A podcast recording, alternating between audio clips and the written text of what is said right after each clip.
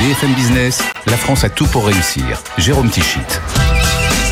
Bonjour, bonjour et bienvenue dans la France à tout pour réussir. Chaque semaine, chaque week-end, vous le savez, un concentré d'économie positive sur BFM Business. Et en ce week-end de Pâques, eh bien, ce n'est pas de chocolat dont nous allons parler, mais plutôt d'une pâte à tartiner produite sans huile, sans sucre ajouté et elle est moins calorique. Il s'agit de la toute dernière nouveauté de NutriPure, une entreprise toulousaine de produits alimentaires destinés notamment aux sportifs.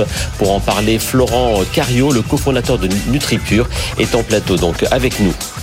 Et puis autre invité de la France à tout pour réussir, c'est Antoine Pulsini, cofondateur de Promus. Promus a développé un site pour faciliter les relations entre les producteurs et les restaurateurs. Le concept a été développé dans la région de Nantes et puis en Ile-de-France désormais. Et enfin, dans cette émission euh, très tournée vers l'alimentation, nous parlerons également de Choco, une nouvelle licorne franco-allemande qui elle aussi veut améliorer et veut numériser les relations commerciales entre les producteurs agricoles et les restaurateurs. Choco qui vient de lever 102 millions d'euros. Mais tout d'abord, donc dans l'actualité entre guillemets non alimentaire de cette semaine, eh bien cette nouvelle levée de fonds euh, pour Carmat, qui est le très prometteur spécialiste français des cœurs artificiels, une levée de 40,5 millions d'euros qui va permettre la reprise sans doute dès l'automne prochain des implantations de cœurs après la pause forcée décidée à la fin 2021 à cause de plusieurs incidents survenus avec certaines des prothèses implantées. Stéphane Pia, le directeur général de Carmat, était l'invité de Christophe Jacubizine et Sandra Grandouin cette semaine dans Good Morning Business. Combien de, patients en France vous pourriez traiter, par exemple, si les implantations reprennent à, l'automne, mhm. euh, sur toute une année 2023, par exemple? Ça représente combien de personnes dans notre pays? En France, ça sera dans le cadre d'une étude, 52 hein, patients. Euh, on a déjà six centres qui sont formés pour cette étude. Euh, on a déjà fait des cas dans bah, Lille, à Rennes, donc je pense que ça peut aller très vite. Hein. Il y a une demande qui est assez forte. Je pense qu'on pourrait en faire tranquillement les premières années, deux, trois par mois, et mhm. puis pour finir à un rythme plus rapide. Donc euh, voilà. Et donc, euh, euh, la perspective de, l'idéal dans votre plan de développement, c'est de fabriquer combien de cœurs artificiels par an, par exemple en 2030 alors, on a un plan de moyen terme à 5 ans. on ne s'est pas projeté à, 10 ans sur la production. dans 5 ans alors? Non, mais ça pourrait être, Je pense qu'il ne faut pas se poser de limite. Le potentiel est énorme. Donc, je pense qu'on pourrait être tranquillement. Euh, alors, nous, on a un de nos investisseurs euh, qui est le plus euh, convaincu, c'est le deuxième investisseur, Pierre Bastide, qui veut qu'on fasse un plan à 10 000 cœurs par an. Ah, c'est ce que j'allais vous dire. C'est ambitieux, mais bon, si on n'a pas d'ambition, on ne fait jamais rien. Donc, c'est probablement le chiffre que, je vous donnerai. Non, mais on le disait, 4 000 greffes de cœurs réalisées, par exemple, dans les pays développés, ça veut dire que non seulement vous remplacerez tous les cœurs humains, mais en plus, vous pourrez doubler le nombre de patients soignés et qui souffrent aujourd'hui d'insuffisance cardiaque et Carmat qui est déjà implanté de manière effective 7 de ces cœurs artificiels, 5 en Allemagne et puis 2 en Italie.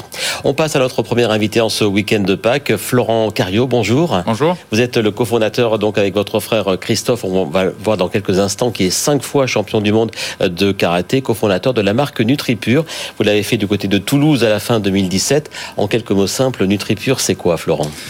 Alors NutriPure, c'est une gamme de compléments alimentaires et de super aliments qui s'adresse aux sportifs, aussi bien aux sportifs de haut niveau euh, qu'aux sportifs du dimanche, et par extension à toutes les personnes qui évidemment veulent prendre soin de leur santé. Les super aliments, c'est quoi? Alors les super aliments, ce sont des aliments avec des propriétés intéressantes. Je peux vous citer par exemple la farine de patate douce, qui est une alternative à la farine traditionnelle et qui ne contient ni gluten et qui a un indice glycémique qui est modéré. Et donc l'intérêt étant en fait d'avoir une euh, assimilation progressive et donc de l'énergie par exemple pendant toute la matinée.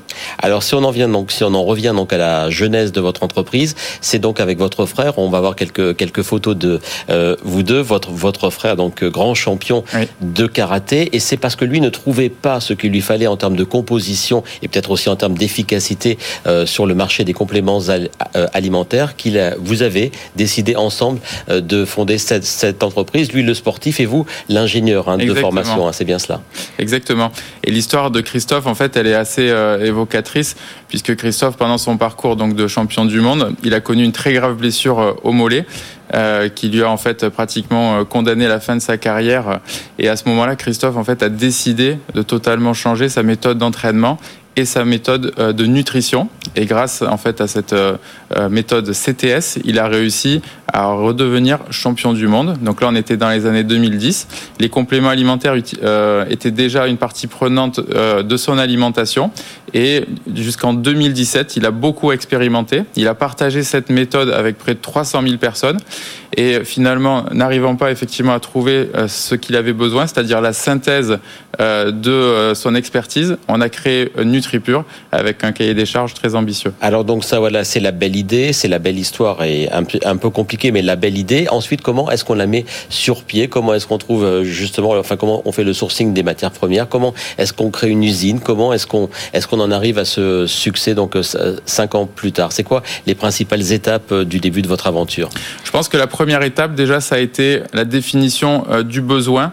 Et Christophe était très bien placé pour savoir quels étaient les besoins déjà vitaux du corps humain, donc notamment le métabolisme énergétique. Et pour ça, il y a des compléments simples qui sont les vitamines, le magnésium, les oméga 3. Donc on parle de micronutriments. Mhm. Et ensuite, en fonction du besoin, on trouve euh, une, des gammes spécifiques. Donc quand vous êtes sportif, vous avez besoin d'entretenir votre masse musculaire ou de récupérer après un effort.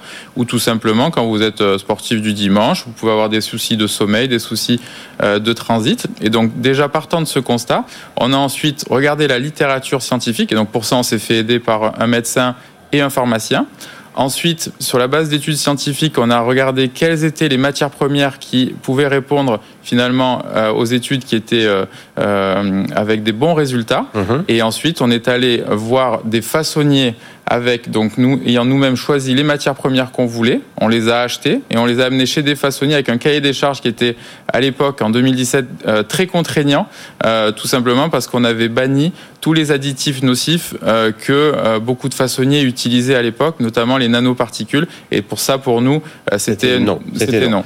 quelques questions rapides. Donc le sourcing, est-ce qu'il se fait en France les matières première à 100% ou pas Et l'assemblage et la préparation, est-ce qu'elle se fait en France? Alors le sourcing, il est euh, mondial. Donc on achète aussi bien euh, en Europe euh, que aux États-Unis, au Japon, même en Inde pour certaines plantes, voire en Chine quand c'est nécessaire.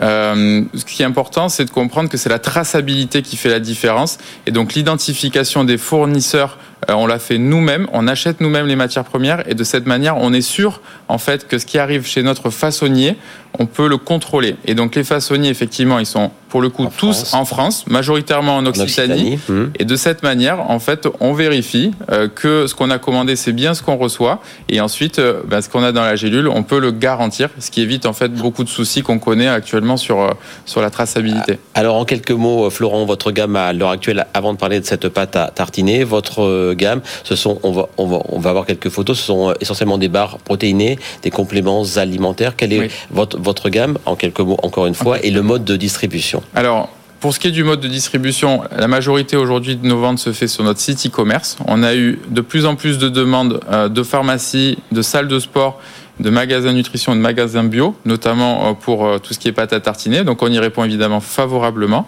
D'accord? Et ensuite, pour ce qui est de la gamme, on a, nous, ce qu'on appelle des incontournables dont j'ai parlé tout à l'heure, les vitamines, le magnésium et les oméga 3. Et ensuite, chaque personne a des besoins spécifiques ou pas. Par contre, effectivement, comme vous le disiez, la gamme de super aliments parmi laquelle la pâte à tartiner fait partie s'adresse à tout le monde. Et donc, euh, finalement, euh, il n'y a pas de besoin d'avoir euh, de pathologie ou de problème particulier pour le consommer. Au contraire, en consommant, vous allez vous faire du bien. Alors, cette pâte à tartiner, je l'ai là, donc dans ma, dans ma main droite, je la monte à la, caméra. Elle a tous les, tous les atouts. Vous dites qu'elle n'a pas d'huile, notamment pas d'huile de palme, pas non plus de sucre ajouté, pas d'édulcorant. C'est vraiment un produit healthy, comme on dit, à 100% notre cahier des charges, c'est effectivement un cahier des charges de sportifs et de personnes qui veulent faire attention. Si on voulait créer une pâte à tartiner, finalement, comme tout le monde, on aurait pris du sucre, de l'huile, euh, des noisettes, du chocolat, on aurait mélangé, on aurait fait quelques variantes, mais on aurait obtenu à peu près la même chose que ce qu'on trouve déjà sur les rayonnages. Nous, on voulait avoir quelque chose qui soit gourmand et à la fois sans sucre ajouté, avec un petit goût sucré qui est apporté par la date et sans huile du tout.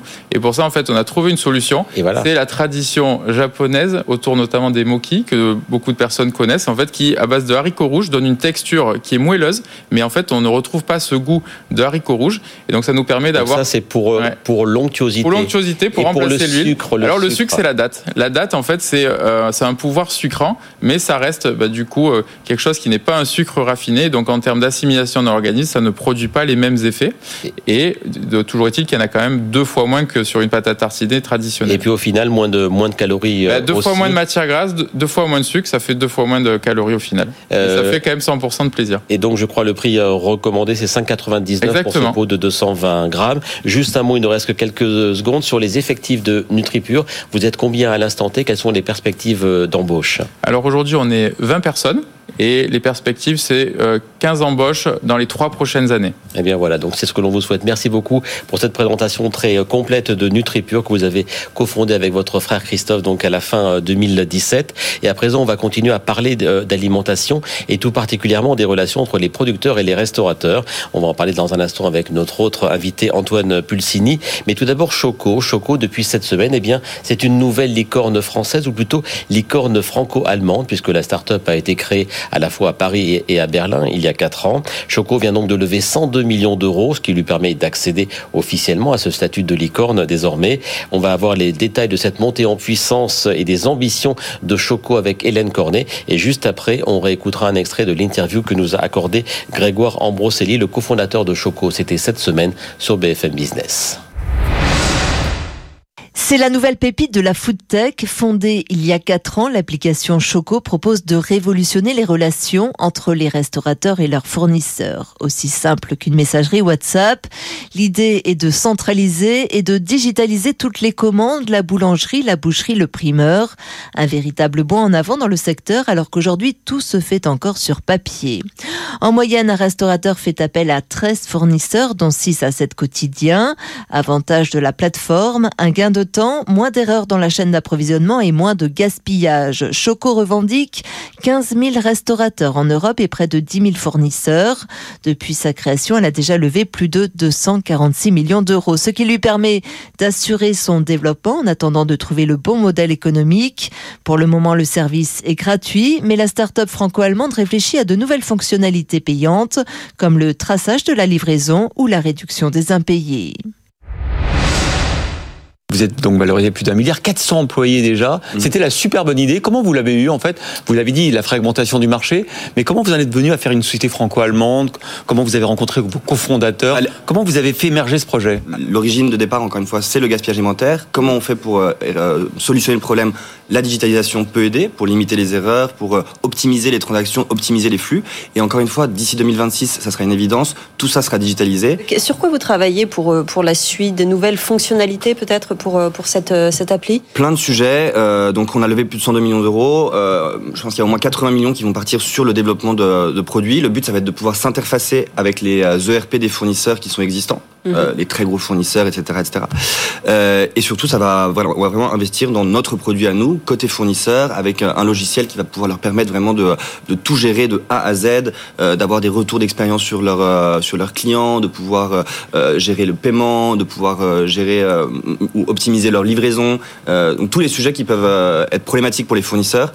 Le digital peut y répondre ou pas, et s'il peut y répondre, Choco proposera la solution euh, grâce à, cet argent levé. Donc le business model, c'est un abonnement pour les fournisseurs qui le souhaitent avec une version premium. Est-ce qu'il y a aussi une commission sur les, ventes ou pas? Ça dépend vraiment de, du, partenariat qu'on va faire avec le fournisseur. Le, fournisseur, mais en tout cas, c'est une rémunération pour nous qui est au succès. Et le but, c'est d'être vraiment son acteur privilégié pour digitaliser ses commandes. On s'occupe de tous ses clients, on va les chouchouter, on va les onboarder, on va leur faire utiliser Choco, et, et tout le monde sera content.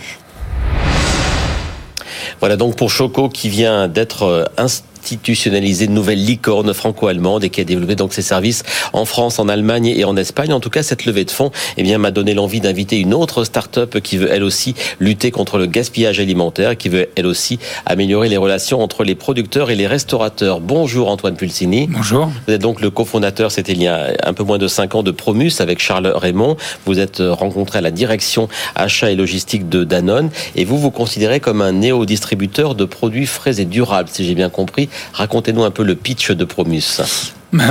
Pardon, Promus est parti d'un constat simple, c'est que les agriculteurs directement n'ont pas accès ou difficilement accès à des restaurants à des restaurations collectives en gros volume et nous on a décidé de les aider en devenant grossistes, c'est-à-dire en achetant leurs produits, en les redistribuant aux restaurants, en s'occupant de l'intégralité de la chaîne, de la prise de commande jusqu'à la livraison, le paiement, la facture.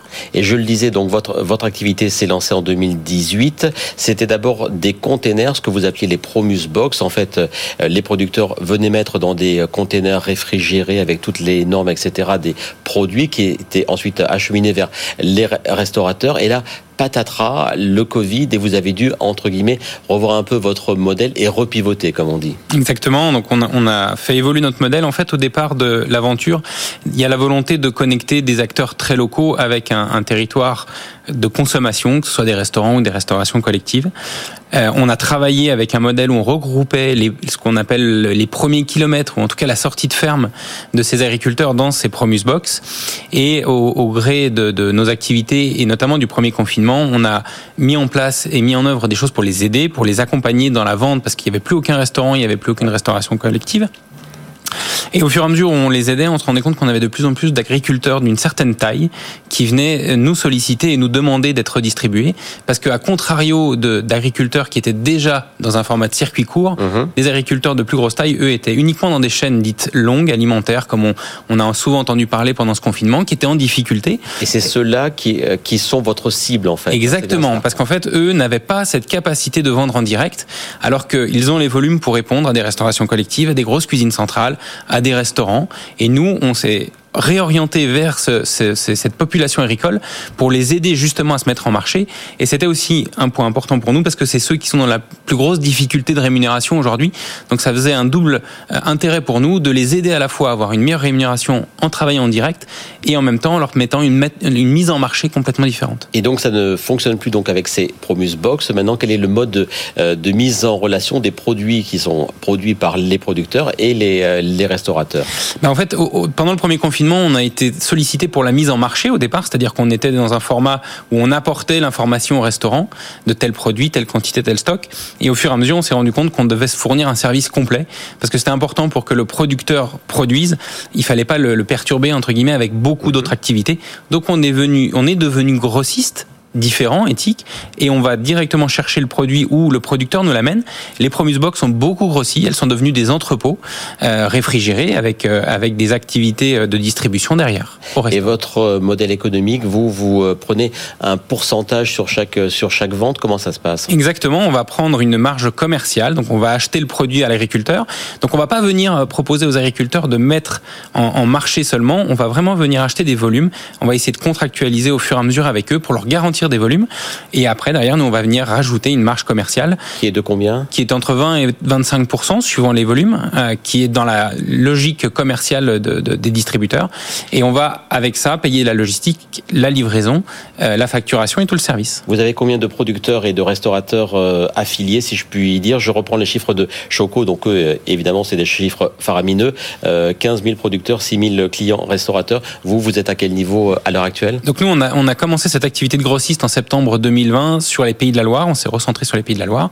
Euh, on est aujourd'hui 250 clients sur les pays de la Loire et on a une 60, 60 à 70 producteurs équivalents. Donc on a un ratio de 1 producteur pour 4 clients, ce qui est vraiment intéressant dans ce monde-là.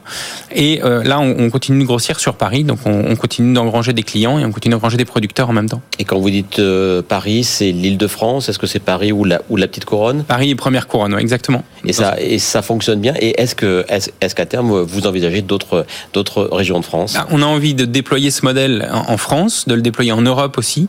Euh, on a recréé un lien entre un restaurateur, un chef et un agriculteur qui lui fournit du volume et ça marche aussi pour la restauration collective, notamment pour la loi Egalim qui va être un enjeu pour la restauration collective.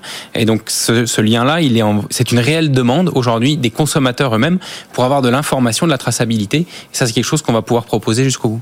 Quand vous voyez le succès de Choco, donc on vient de parler de cette, cette levée de fonds de 102 millions, du fait qu'il soit passé au statut de licorne, ça vous inspire? C'est un grand frère euh, inspirant ou est-ce que vous êtes vraiment sur un, sur un, un autre modèle? Ce qui est intéressant, c'est qu'on voit là aujourd'hui que la digitalisation est en marche. C'est un monde, la distribution alimentaire et le grossiste alimentaire, qui travaille encore beaucoup au papier, au crayon et qui a besoin en fait de se réinventer pour justement réduire le gaspillage aussi sur la digitalisation, la supply chain, etc. Et nous, on est un de ces acteurs et on est très heureux que Choco soit aussi un, un, ouvreur sur cette partie-là de la digitalisation. Nous, on va couvrir l'intégralité de la chaîne, c'est-à-dire qu'on va venir acheter et revendre, on va pas prendre uniquement la partie de la commande. On va répondre à un besoin à la fois de l'agriculteur de mise en marché, mais à la fois aussi d'un restaurateur d'une sélection de produits. Et nous sélectionnons les produits. Et ça, c'est votre autre, votre autre, on va dire, casquette. Vous êtes aussi le vice-président et le trésorier de la ferme digitale, qui en gros regroupe les principaux acteurs de ce qu'on appelle l'agritech ou l'agtech. On a eu euh, sur ce plateau même d'ailleurs euh, les patrons d'agriconomie, de Nayo, de Mimosa. Vous êtes vraiment, vous militez vraiment pour que les deux mots de tech et d'agriculture ne soient plus euh, inconciliables. Oui, parce que un des grands enjeux face au, changement climatique, ça va être de, faire évoluer l'agriculture. On a des, des formidables acteurs en France que sont les agriculteurs. On doit les aider à travailler leur pénibilité, à travailler une nouvelle façon de produire, à travailler une nouvelle façon de mettre en marché. Et la ferme digitale est là pour aider à accélérer des innovations technologiques, que ce soit purement agricole ou ce qu'on appelle food tech, c'est-à-dire même jusqu'à la distribution. Et notre enjeu, c'est de grossir avec le plus en plus de startups qui peuvent aider ces agriculteurs. Il nous reste 30 secondes, Antoine, très rapidement, vos effectifs à l'instant T et vos perspectives d'embauche. Et puis, est-ce qu'une levée de fonds est dans les, euh, dans les tuyaux pour Promus? Donc, on est aujourd'hui une quinzaine et on a l'objectif de doubler d'ici fin 2023 et on aimerait lever euh, rapidement de l'argent pour justement accélérer et continuer de se déployer en France. Une levée de l'ordre de 10 à 12 millions d'euros pour, pour aider de plus en plus d'agriculteurs à se remettre en marché et particulièrement dans le contexte qu'on voit actuellement. Et quand elle sera faite, cette levée de fonds, nous vous réinviterons avec grand plaisir. Merci beaucoup Antoine Pulsini. Et puisque décidément le produire mieux et produire moins loin est de plus en plus euh, tendance, eh bien on va s'intéresser à présent à Champercher euh, qui produit notamment des plantes aromatiques mais aussi quelques fruits et légumes. Mais, et c'est là tout son concept, tout se fait hors sol, dans des lieux clos et sans lumière du jour. Alors après une première ferme urbaine ouverte en 2018 à Paris, eh bien c'est dans les Yvelines que vient d'être créée la deuxième ferme Champercher dans un parking souterrain. Et c'est là qu'Antoine Fuyet, le cofondateur de Champercher, avait donné rendez-vous en tout bien tout honneur à Claire Sergent pour la France qui résiste. Nous sommes à Sartrouville, en région parisienne. Ici, dans ce parking, se trouve une des fermes de Champercher. Champercher s'est lancé en octobre 2017. En 2018, ils ouvrent leur première ferme, une petite de 45 mètres carrés, dans le 16e arrondissement de Paris. Et là, ils préparent une levée de fonds pour en ouvrir trois autres en Ile-de-France. Suivez-moi.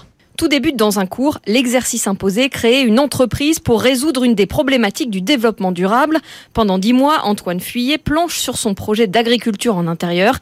Il quitte son apprentissage chez PSA. Il s'entoure d'une équipe d'ingénieurs et de biologistes et lance son entreprise. La vision de Champercher, c'est l'autonomie alimentaire partout dans le monde, mais avec une échelle locale, l'impact environnemental le plus faible possible et des prix accessibles à tous. Donc nous, on a vocation à produire tous les fruits et légumes possibles et imaginables, et ensuite, en fonction de notre localité, produire tout ce qui est importé sur un territoire pour que ce territoire donné soit complètement autonome en nourriture. Pendant un an, il va faire tous ses tests dans le salon de ses parents, puis en mars 2018, il ouvre sa première ferme de 45 mètres carrés dans le 16e arrondissement de Paris et lance les premières cultures. Presque 3 tonnes d'aromates, de, euh, petits euh, fruits et légumes, donc principalement des piments et des micro-pousses à l'année. Ça génère selon euh, les années, entre 60 et 100 000 euros de chiffre d'affaires euh, annuel. On a deux salariés, dont mon père qui a fait une reconversion et qui est maintenant chef de culture dans cette ferme et qui est rentable. Donc c'est un prototype qui n'a pas du tout vocation de base dans l'industrie à être rentable, pour autant qu'il l'est chez Champercher. Il leur faut trois semaines pour cultiver une salade quand il faut six mois à un agriculteur classique. Mais Champercher vient en complément des agriculteurs et distribue ses récoltes en différé de l'agriculture traditionnelle pour ne pas la concurrencer. En octobre 2020, ils font une première levée de fonds, 3 500 000 euros pour financer une ferme à Sarcelles, 1300 mètres carrés dans un parking. Une deuxième est en préparation. Notre prochaine levée de fonds qui est pour financer des fermes qui ont vocation à autonomiser des territoires. Et notamment une ferme qui aura vocation à produire un tiers de toute la production de fruits et légumes d'Île-de-France. Il faut savoir que l'Île-de-France produit seulement 10% de la consommation des fruits et légumes de l'Île-de-France. Objectif, réunir 140 millions d'euros afin notamment de financer trois fermes en Île-de-France qui seront construites d'ici trois ans. Voilà donc pour les très grandes ambitions des fermes urbaines Champercher. Et la semaine prochaine dans la France, à tout pour réussir, toute autre ambiance. Nous fêterons les 40 ans d'une marque que tous les Français connaissent bien. C'est la Maison de la Literie. On en parlera avec son fondateur Pierre Elmalek. D'ici là, à toutes et à tous, un excellent week-end de Pâques, une très belle semaine et à très bientôt donc sur BFM Business. BFM Business, la France a tout pour réussir.